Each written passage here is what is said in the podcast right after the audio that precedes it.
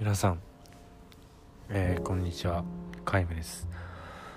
えー、今日はお散歩コミュニティ歩っこのことを話そうということで、えー、ノートで投稿した「え僕は歩く」という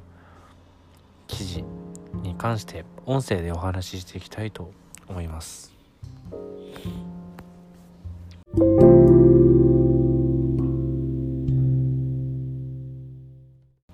えー、僕は昔から歩くのが好きです。学校はもちろんサッカーの練習、えー、友達と遊ぶ時とかも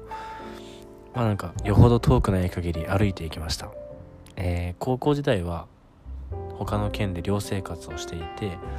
そこは結構田舎で、えー、一番近いコンビニで歩いて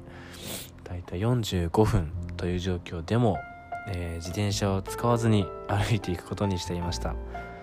まあでも先輩に早く行ってこいとか言う言われた時は除いて、えー、歩いて行ってました、えー、大学では、えー、まあ大体バスで行ける距離ならどこでも歩いて行けるだろうということで歩いて行ってました。やっぱり学校やサッカーの、まあ、こういうなんか帰り道歩いてる時に、まあ、何も考えずに歩いてるとなんか近所の晩ご飯の匂いがしてきたりとかなんか奇妙な看板があったりとか何を目的にしてるのか分かんないオブジェが あったりとか、まあ、そういうのも含めて、まあ、窮屈な思いをすることもなくなんかバスの中っていうか電車の中とかでストレスになることもなく、えー、しかも周りに注意していれば、えー、スマホも触れちゃうと、えー、まあなんとなく、えこういう理由からぼんやりと散歩っていいよなと思ってました。しかし、えー、大学2年の秋にある、えー、人と出会って、えー、僕は散歩の力にどっぷり、え惚れ込むことになります。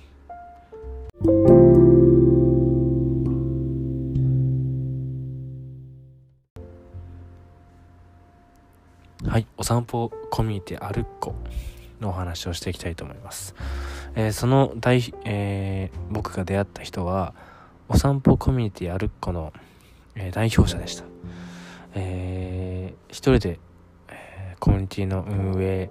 えー、イベント、あとはいろんな作業、あとはまあ、別のイベントで講演会に出演したり、ビジネスコンテストに、え、出たり、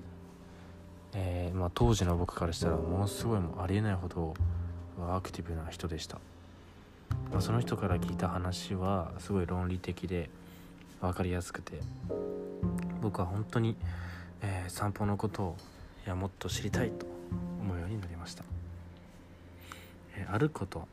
えー、散歩文化を作る。散歩文化を作るをビジョンに掲げ、えー、散歩の魅力が分かる。情報のシェアや、えーと、とイベントの開催を行っているコミュニティです。設立したのは、えー、2019年の7月、えー、まあ、これまで10回以上イベントを行ってきました。結構イベント参加者はいまして、えー、総数大体70名ぐらい。70名超えるぐらい。そのうち3人に1人がリピーターという 結構コアファンが多いイベントです、えーまあ、これまでの参加者の方からは、まあ、歩くとすっきりするねとかみんなで歩くと時間があっという間に感じるなどなど感想をいただきます。ありがとうございます、えー、今後は事業化を目指し、えー、ウェブサービスなど、まあ、他のサービスも充実させて失礼しました。噛みました、えー、充実させてい、えー、きたい所存です。えー、まあ散歩をもっとカジュアルに面白い楽しいものにしていけるように頑張ります。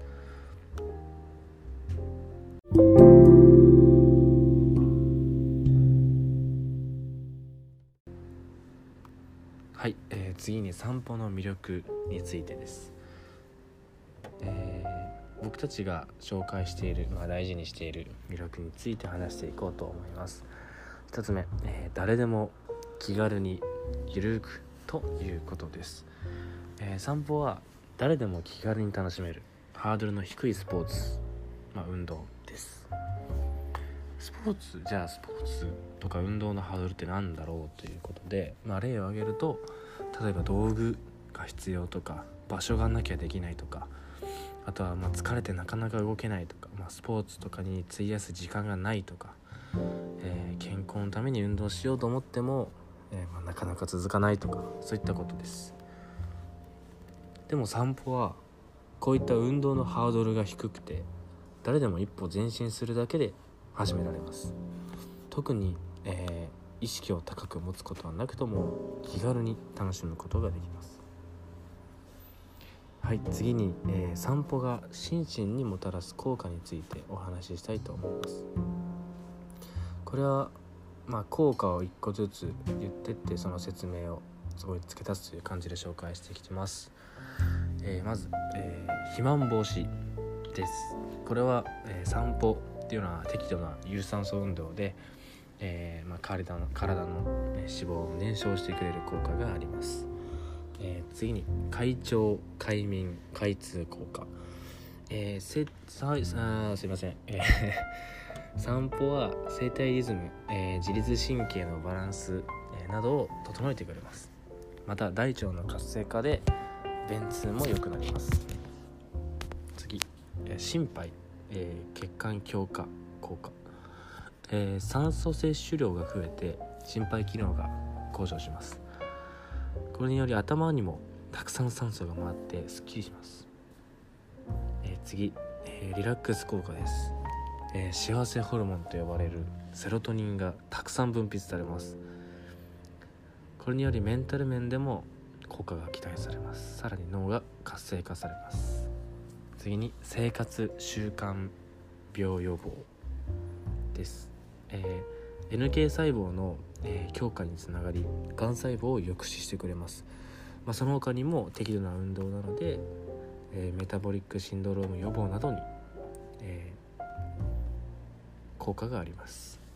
今ちょっとちらっと NK 細胞と言ったんですけど NK 細胞とはナチュラルキラー細胞のことです。この細胞は全身をパトロールしながら、えー、がん細胞やウイルス感染細胞などえー、見つけ次第攻撃するリンパ球です、えー、以上これらのようにさまざまな効果があります。はい次です、えー、その他に注目している効果ということで、えー、一つがクリエイティブシンキングというものです。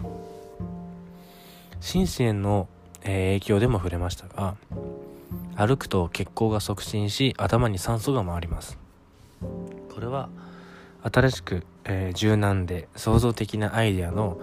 ブレインストーミングにすごい効果的だと思います。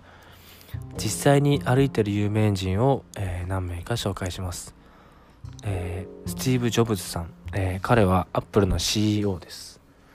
え彼は社内のミーティングに、えウォーキングミーティングを、え取り入れていたと言います。彼自身も歩きながら、えブレインストーミングすることを好み実際にそれによってさまざまな、えー、アイデアを生み出してきたと言われています、えー、次に、え、ベートーメンさん、え、彼もよく、え散歩に出かけていたと言います。実際にその散歩中に作った曲が交響曲第6番「田園」だそうです。次に、えー、マーク・ザッカーバーグさん、えー、彼は Facebook の CEO ですね。えー、彼もウォーキングミーティングを取り入れていたと言います。はい、えー、次に、えー、注目している、えー、ことは、えーと、散歩は何とでも掛け算できるというところです。とても、えー、散歩は汎用性が高くてさまざまなスポーツはもちろん、え趣味例えばカメラパワースポット巡りとかと掛け合わせることによってさらに楽しくついでに健康になっちゃうという効果があります。実際にこれまでやってきた、えー、やってきたというか実際にあるスポーツとの掛け合わせで言うと,、えーと、ウォーキングサッカーとかご存知でしょうか？これもありますし、えー、食べ歩きとかいう言葉もありますね。そういったことと、えー、たくさん掛け算ができるという面でもえすごいいいなと思います。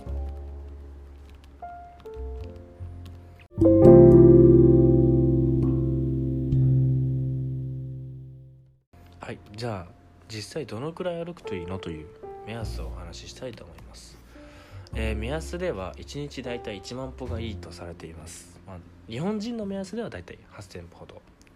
になると思います、えー、まあ、この根拠としては、えー、健康のために、え1日に消費すべきカロリーの目安が約300キロカロリーと言いますだと言います、え歩行時のエネルギー消費を求めるための式。これはアメリカスポーツ医学会のものなんですけれどもこれを用いて計算すると体重、えー、60kg の人が歩幅70センチで、えー、分速 70m で10分間、えー、その10分間平均が大体1000歩なんですけど10分間歩いた場合に消費するカロリーカロリーっていうのが約30キロカロリーだと言います。これから、えー、導き出した、えー、数字が1万歩1日1万歩歩くと、えー、大体300キロカロリー消費されるから、えー、健康に良いとされています、えー、実際に、えー、日本の厚生労働省は、えー、男性9200歩、えー、女性8300歩を、えー、平均歩数にすることを、えー、目標としています。